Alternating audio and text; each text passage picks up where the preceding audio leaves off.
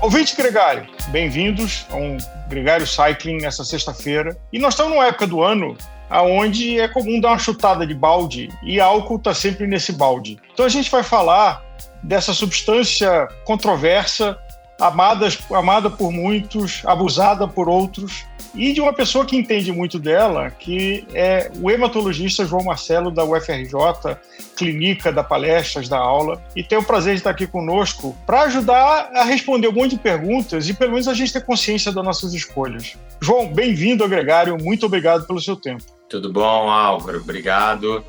Estou aqui à disposição para ajudar. Vamos começar, João, com um conceito, é porque muitas vezes tem uma confusão que eu mesmo faço entre rim e fígado. Então, se você puder definir para a gente qual é a função de cada um e o que que o álcool é um ofensor do rim ou do fígado ou de ambos? Olha, eu sou hepatologista, né, especialista nas doenças do fígado. E então vou dizer que entre os dois o fígado é o mais importante.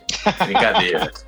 São dois órgãos que fazem funções diferentes, os dois promovem funções vitais. Os rins, eles classicamente têm a função de fazer uma filtração do sangue, obviamente vou botar isso entre aspas, retirando algumas escórias, algumas substâncias é, devem ser eliminadas do nosso corpo e aí eliminam na urina. E o fígado, ele também faz essa função, mas é, fazendo uma detoxificação de tudo que vem do nosso trato digestivo. Então, o que a gente come, a gente absorve e antes disso aí passar para o restante do corpo, ele é processado no fígado e aí depois tudo entra na nossa circulação sanguínea e vai ser distribuído para o corpo. Além disso, o fígado tem outras funções, participa da digestão, produz a bile, produz uma série de proteínas do nosso sangue. É como se fosse uma usina que produz muita coisa e também faz limpeza, é, enfim, é um órgão bem complexo. E como é que a gente pode cuidar bem dele? Ó, melhor forma de cuidar do fígado e vou estender isso aos rins é ter bons hábitos de vida, tá, Álvaro? Hoje a gente sabe é, que o segredo da saúde está no que nossos avós faziam. Então, dormir bem, ter boa alimentação, não engordar, fazer exercícios físicos, ter baixo nível de estresse. E vou dar uma pitada um pouquinho é, uma visão mais ampla, que é também é, ter muitos vínculos sociais, estar tá mentalmente saudável. Então, são regras gerais para a gente ter uma boa saúde de qualquer órgão, do coração, do fígado, dos rins, dos pulmões.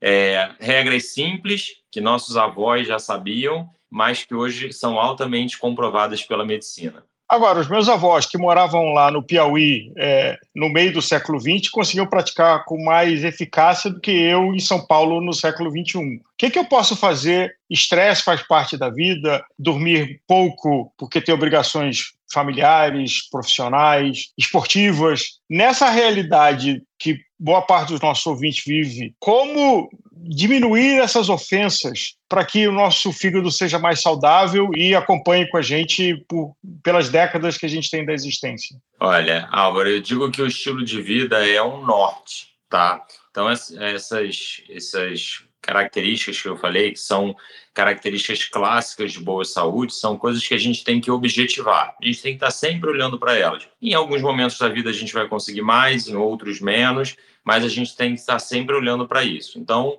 como eu falei, sempre tendo um bom sono, uma boa quantidade de horas, um sono de qualidade relaxante, uma boa alimentação, privilegiando sempre os alimentos é, in natura ou com pouco processamento industrial, uhum. mantendo um ritmo bom de exercícios, e aí não só, Álvaro, aquele exercício que a gente. É, você sai para fazer uma pedalada de 30 minutos ou de 60 minutos, é importante, mas também exercícios do dia a dia, tá? subir uma escada, andar um quarteirão, é, andar um pouco, não ficar o dia inteiro sentado no computador, que é a vida moderna. É, então, os exercícios clássicos, mas os exercícios do dia a dia. Já falei de alimentação, já falei de sono, já falei de exercício. O baixo nível de estresse é uma coisa que a gente tem sempre que ter como norte, mas às vezes está ali intrínseco na nossa profissão, no nosso dia a dia.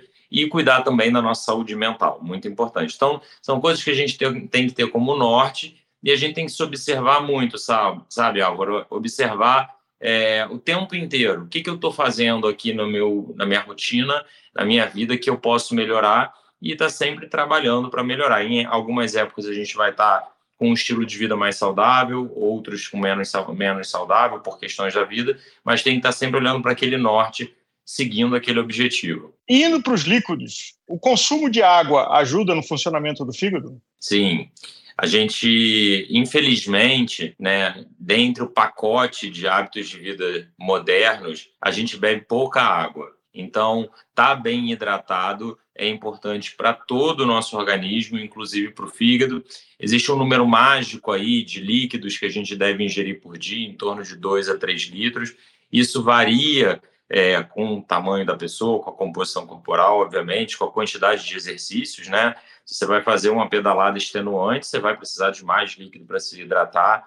Mas sim, está sempre se hidratando com um bom aporte de líquidos é fundamental para a saúde do fígado e do restante do organismo todo. E o impacto do álcool no fígado?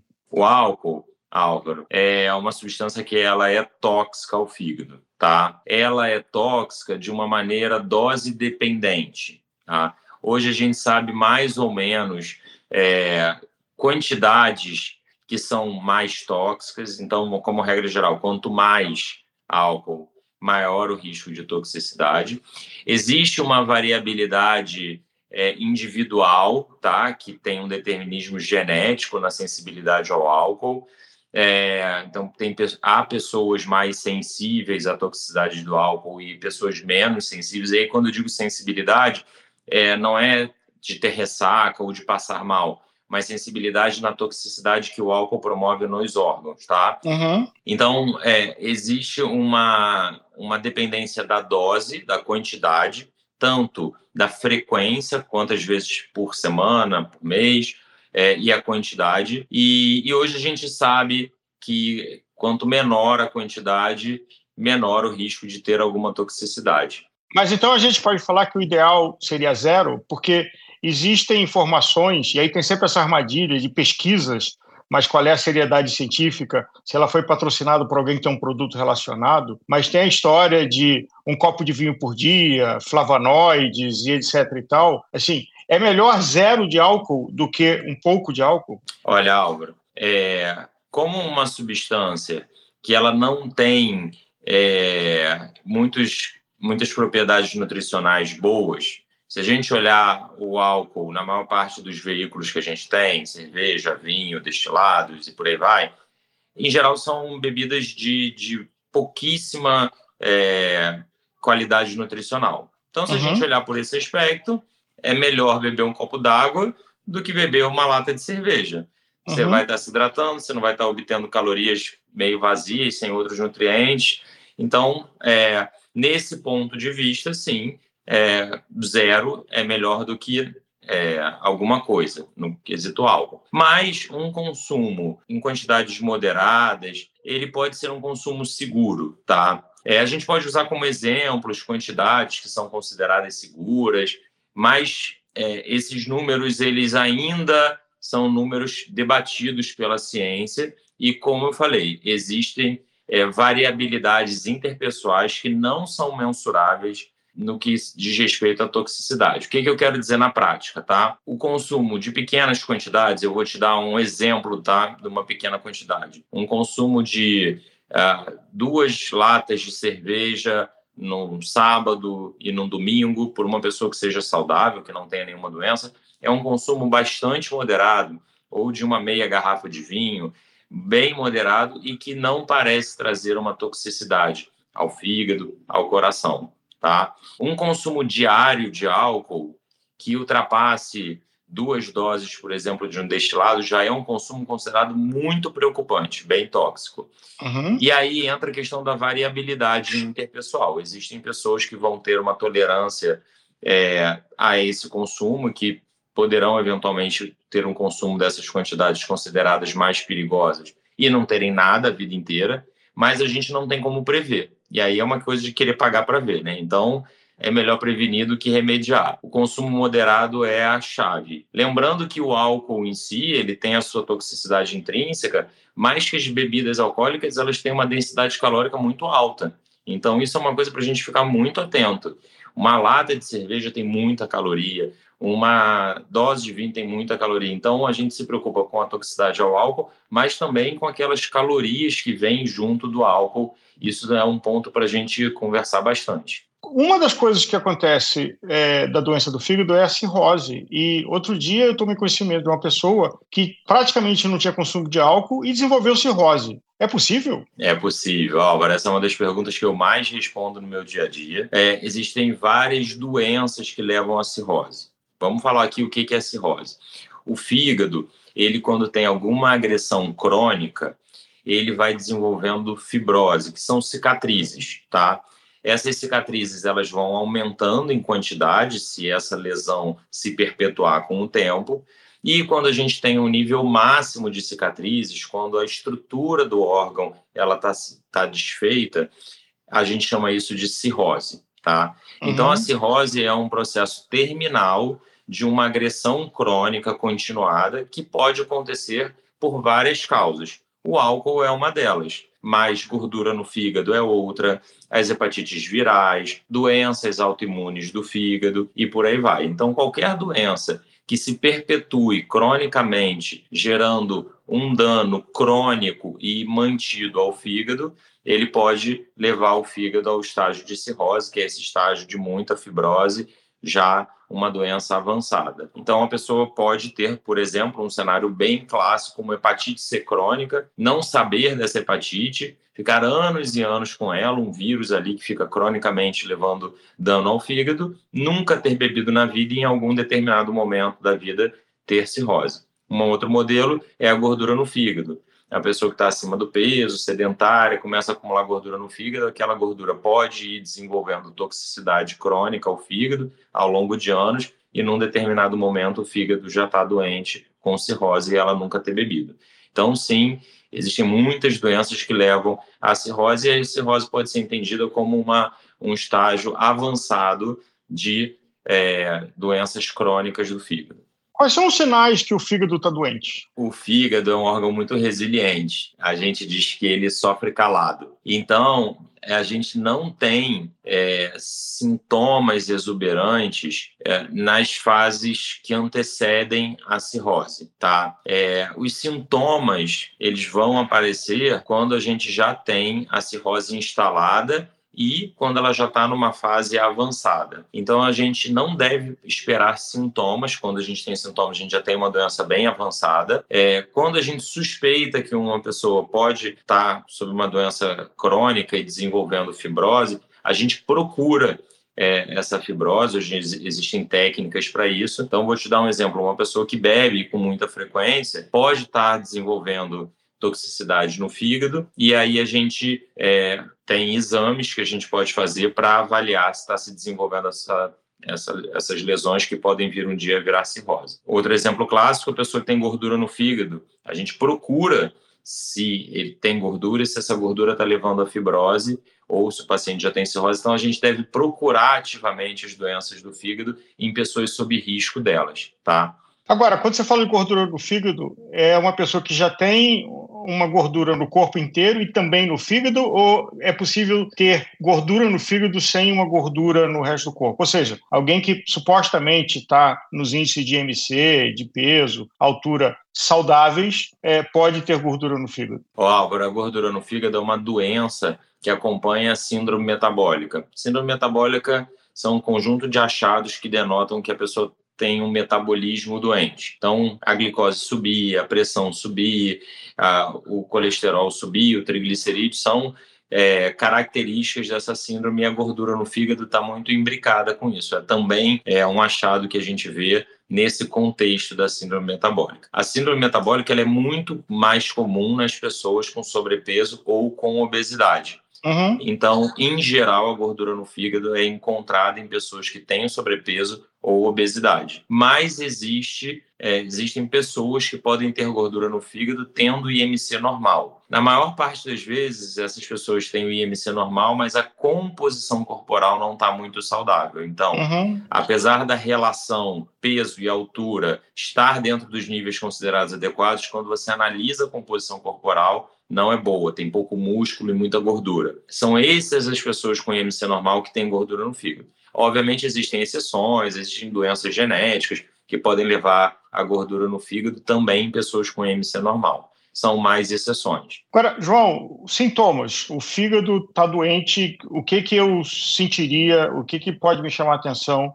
Como você falou, ele é, sofre calado, mas quando ele começa a gritar, quais são os sinais dele? Ah, em geral, no início, são sinais que não são coisas que chamam muito atenção. Inchaço nas pernas, inchaço na barriga, desconforto abdominal, icterícia quando a coloração dos olhos fica amarela, são achados que fazem a gente pensar em doenças do fígado. Algumas alterações no exame de sangue ajudam a gente também nesse sentido, mas são é, manifestações em geral mais perceptíveis por pessoas leigas quando o fígado já está naquela fase cirrose avançada, já com sintomas. E num check-up, a, a, saúde do fígado pode ser observada como? Num check-up de rotina? Exames laboratoriais dão é, bastante informações para gente. Exame de sangue?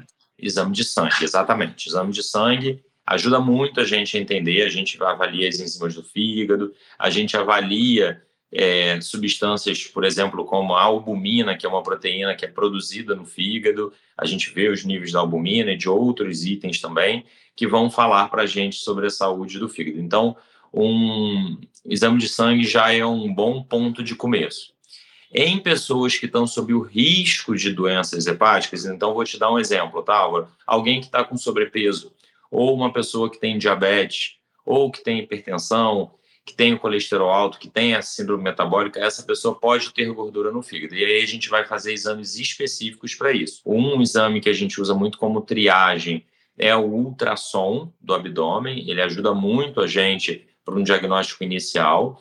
E existem uhum. exames mais avançados, como as elastografias, que são técnicas é, avançadas de ultrassom para avaliar a saúde do fígado. Então, a gente hoje tem uma ampla gama de ferramentas que pode ser solicitada por qualquer médico para avaliação da saúde do fígado. O que acontece com o fígado doente não tratado? O fígado morre, ele para de funcionar? Hum, ele começa a funcionar mal, tá? E aí vão surgindo os sinais e os sintomas da insuficiência hepática. Então, acúmulo de água na barriga, edema nas pernas e no restante do corpo, coloração amarelada é, das mucosas, do olho, é, sangramentos digestivos, enfim. Aí a gente entra numa série de é, possíveis achados de um fígado já terminal.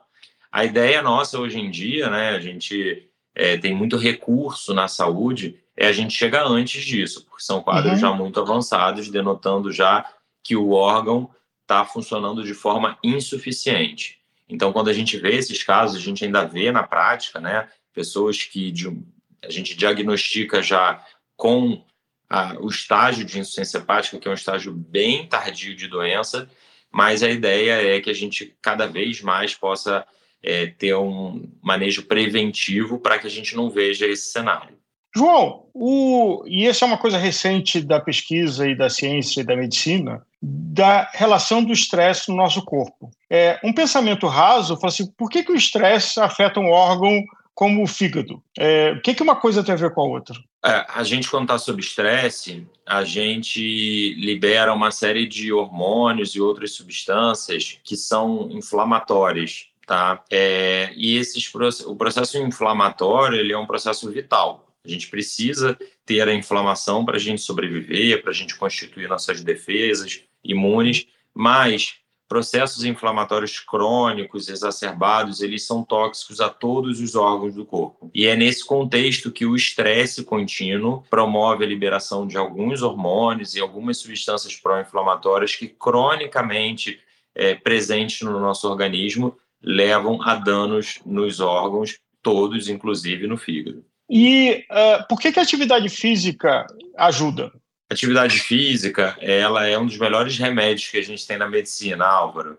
É estar ativo em todos os sentidos, tanto no fazer um exercício, que é aquilo que hoje eu vou sair, vou, vamos terminar aqui a entrevista, eu vou à academia, eu vou fazer um exercício de resistência, como musculação, e depois eu vou fazer um aeróbico, mas também os exercícios do dia a dia, tá? Isso é uma coisa que ainda é pouco falado, mas que é muito importante É, eu cheguei no meu trabalho, ao invés de eu subir de elevador, eu vou subir de escada.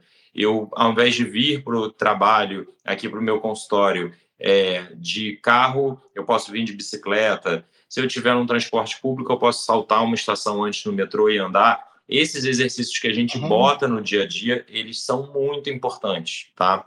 É isso já reconhecido amplamente pela medicina. É, e todos esses exercícios, eles promovem diminuição dos hormônios que são inflamatórios, eles promovem mudanças fisiopatológicas no metabolismo da glicose, no metabolismo lipídico, que são muito saudáveis para o nosso organismo em geral. A gente está falando aqui do fígado, mas tudo que eu estou falando se aplica também ao coração, aos rins, uhum. como você citou, e por aí vai.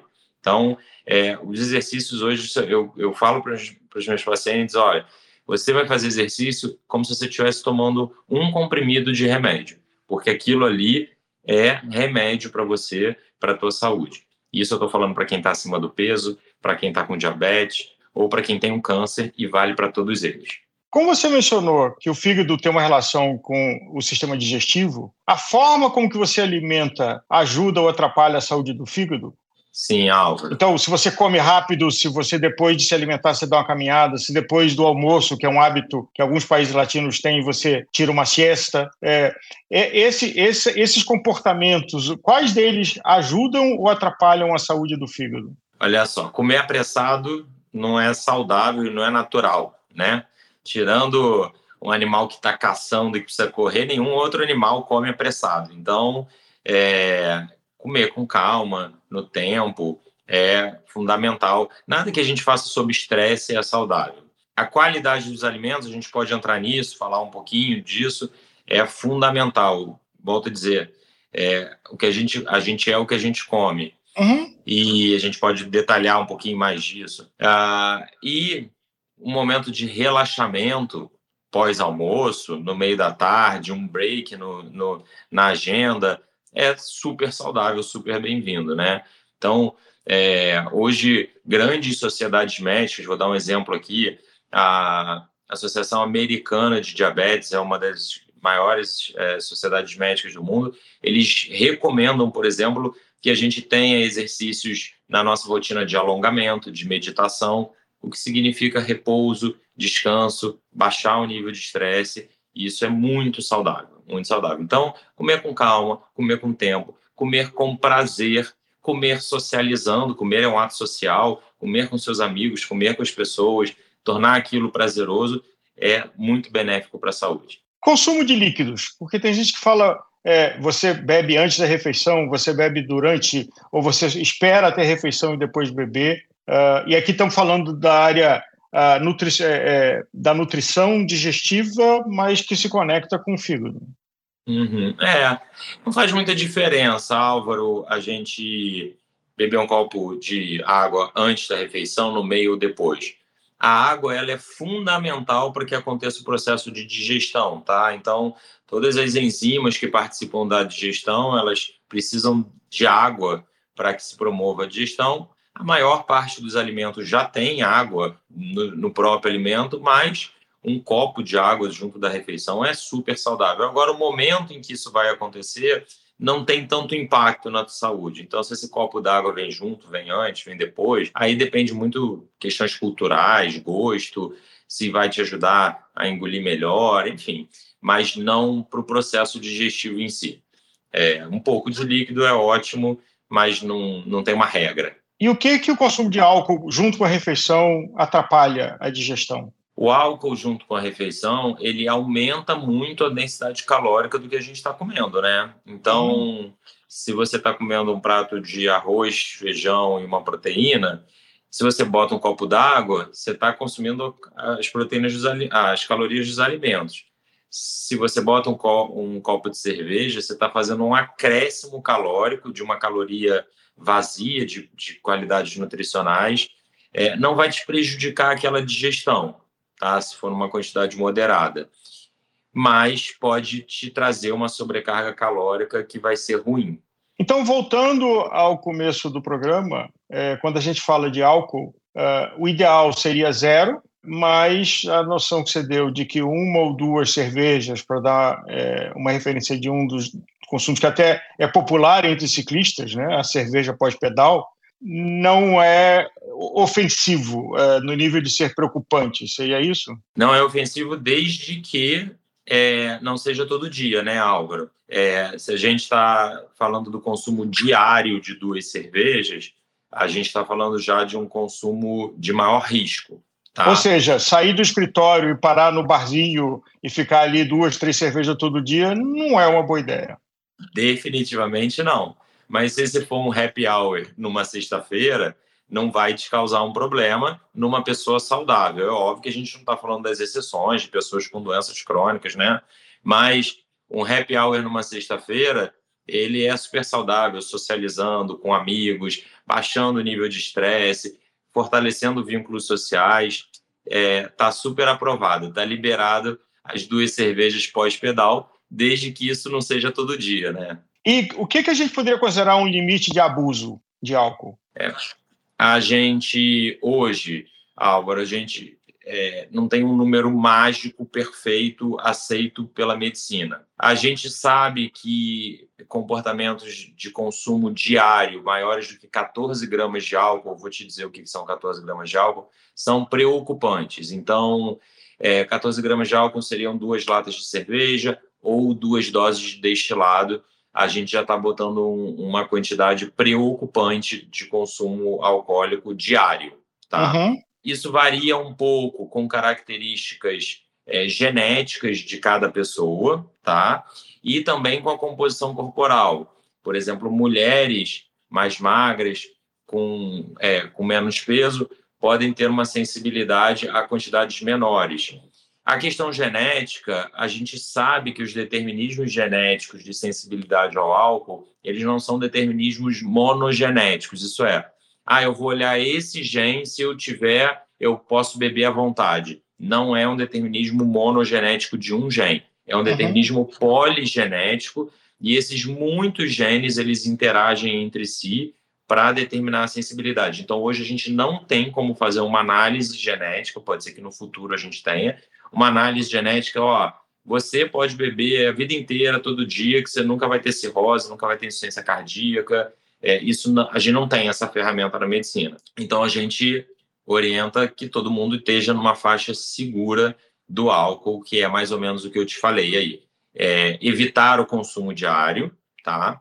Uhum. É, e o consumo ocasional, no final de semana, no dia do happy hour, que ele seja moderado. Também um consumo esporádico um pouco maior, isso não vai levar a nenhuma doença crônica. O que leva a doenças crônicas é o consumo frequente e em quantidades grandes. Usando do seu conhecimento de uma área é, mais ampla da medicina, por que, que tem gente que aguenta mais um álcool e gente que aguenta menos? Então, tem gente que senta e toma quatro caipirinhas de cachaça e está inteiro, e tem gente que bebe um chopp light e começa a balançar. Existe uma capacidade de processamento, né? É, dessas substâncias tóxicas e o corpo entende que o álcool é uma substância tóxica. Então, é, algumas pessoas conseguem metabolizar melhor o álcool é, e outras pessoas pior. Isso tem a ver também com a saúde, enfim, se a pessoa está mais hidratada ou menos hidratada. Tem, tem a ver com a, quem, quem aguenta mais sofre menos? Não. Ou seja, o álcool é menos tóxico para essa pessoa do que quem aguenta menos? Muito boa essa pergunta. Não é porque você tolera, Álvaro, sentar num bar e beber 10 cervejas e você no dia seguinte está bem, que você não está sob o risco de ter doenças relacionadas ao álcool, tá?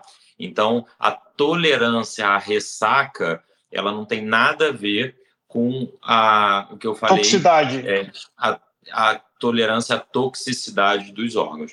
Uma coisa que eu queria destacar, Álvaro, a gente, eu estou é, indo para um lado bem é, doença do fígado, doença do coração, mas a gente tem que lembrar que o álcool tem também um outro lado, né? Que é o lado associado a distúrbios comportamentais, violência doméstica e por aí vai. Então a pessoa pode, por exemplo, beber muito, tá com o fígado funcionando bem, o coração bom, mas destruído socialmente, não está conseguindo manter o seu trabalho, ser agressivo com a família. Então, o álcool tem esse outro lado que é muito ah. importante a gente falar também, que isso também é saúde, né?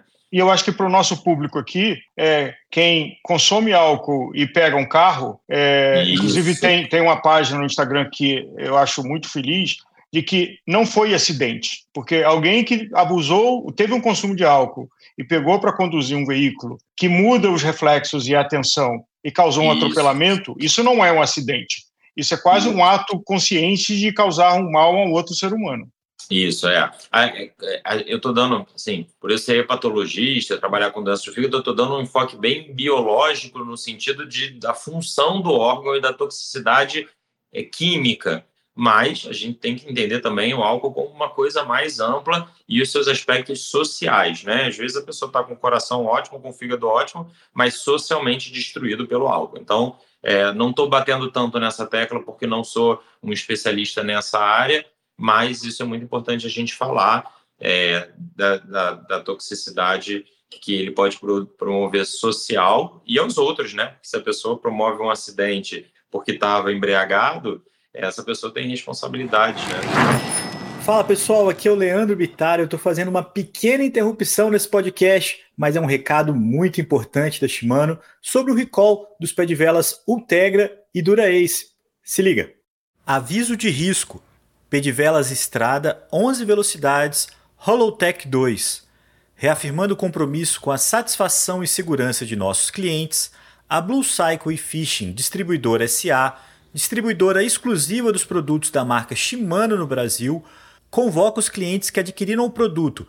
Pedivelas Estrada 11 velocidades Holotech 2 da marca Shimano, fabricados entre 1 de junho de 2012 e 30 de junho de 2019, ou que tenham adquirido bicicletas equipadas com o produto, a comparecerem a uma assistência autorizada da Shimano para realização gratuita de inspeção técnica e, se o caso, substituição do pedivela. Recentemente, identificamos que alguns pedivelas podem apresentar delaminação ou separação na colagem de suas camadas e, consequentemente, podem se partir. Nesses casos, o ciclista pode perder o controle da bicicleta equipada com os pedivelas, podendo ocasionar acidentes, quedas e lesões. Os produtos afetados são pedivelas Dura-Ace e Ultegra, com os seguintes números de modelo: Ultegra FC 6800, FCR 8000, Dura-Ace FC 9000, FCR 9100 e FCR 9100P e com os códigos de produção KF a KL, LA a LL, MA a ML, NA a NL, OA a OL, PA a PL, QA a QL, RA a RF. Os números de modelo e os códigos de produção estão estampados no lado interno do braço do pedivela, na parte próxima ao encaixe do pedal. Para verificar se o seu pedivela está contemplado nessa campanha, entre em contato conosco por meio do telefone gratuito 0800 940 0407 das 8 às 17 horas de segunda a sexta-feira, ou pelo website bike.shimano.com.br no menu Informação, opção Contato.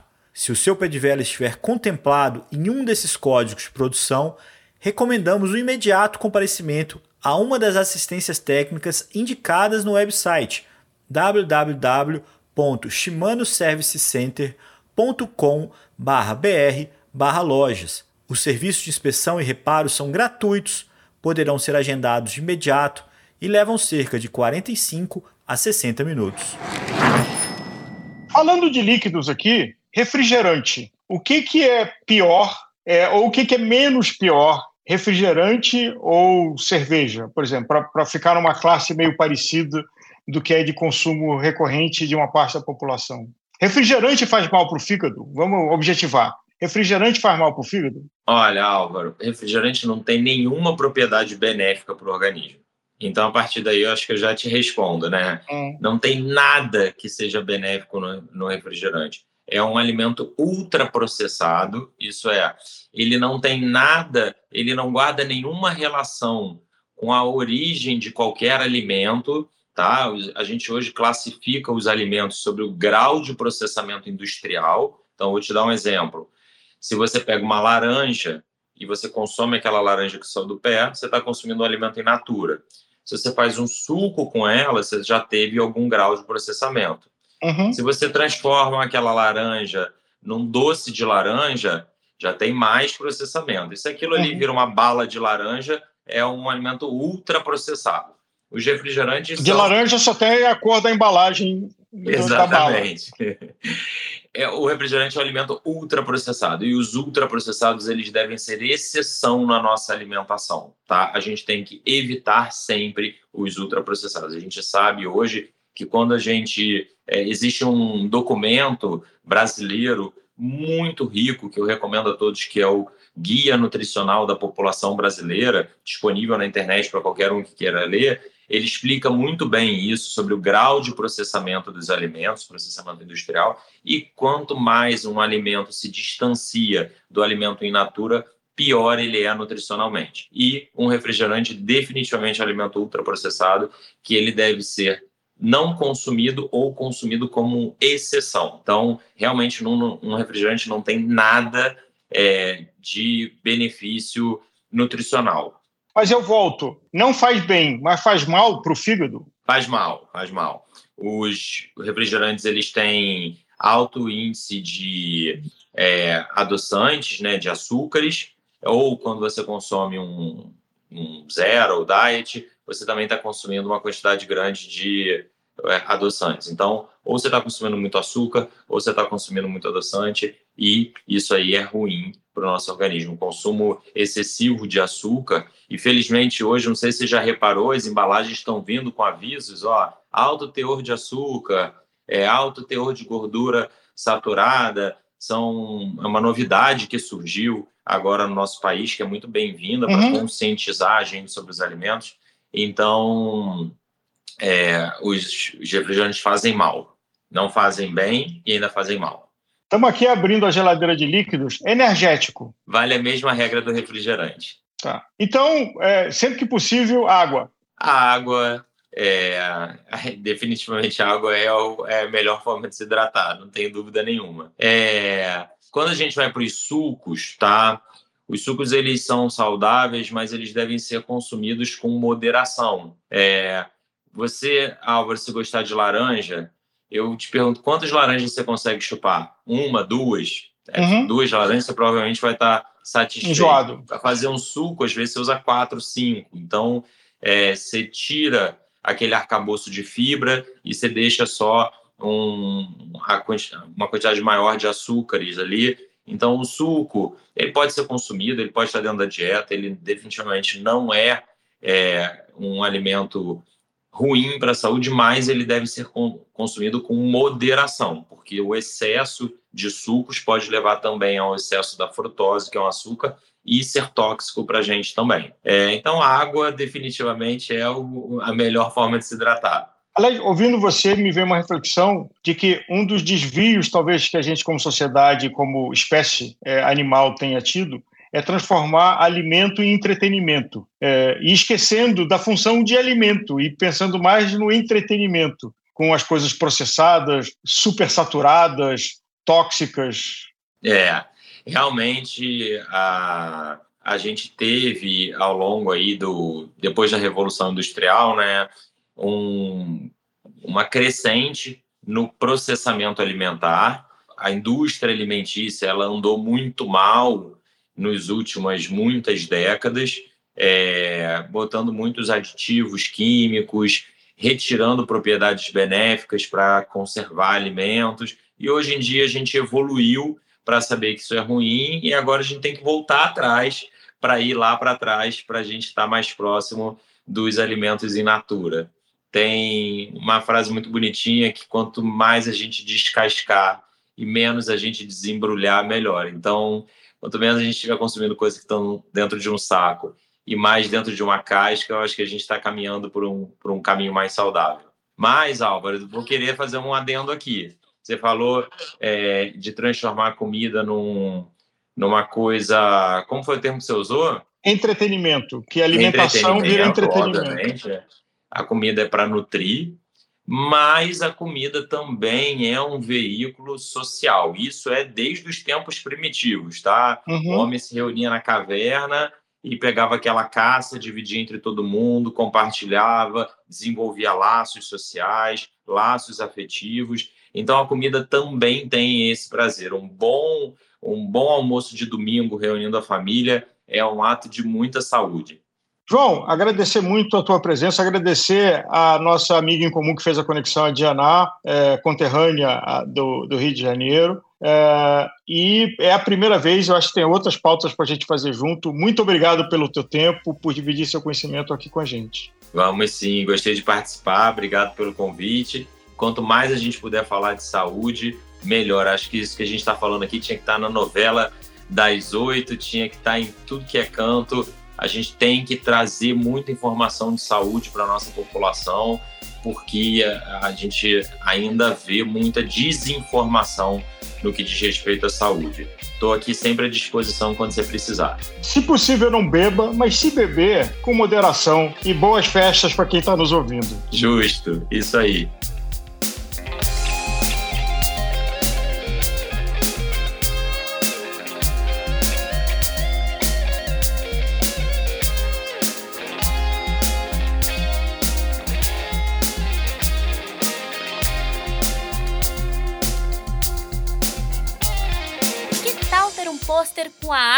Desse episódio. As ilustrações do Hudson Malta podem decorar sua casa. Entre em contato com a gente e saiba mais.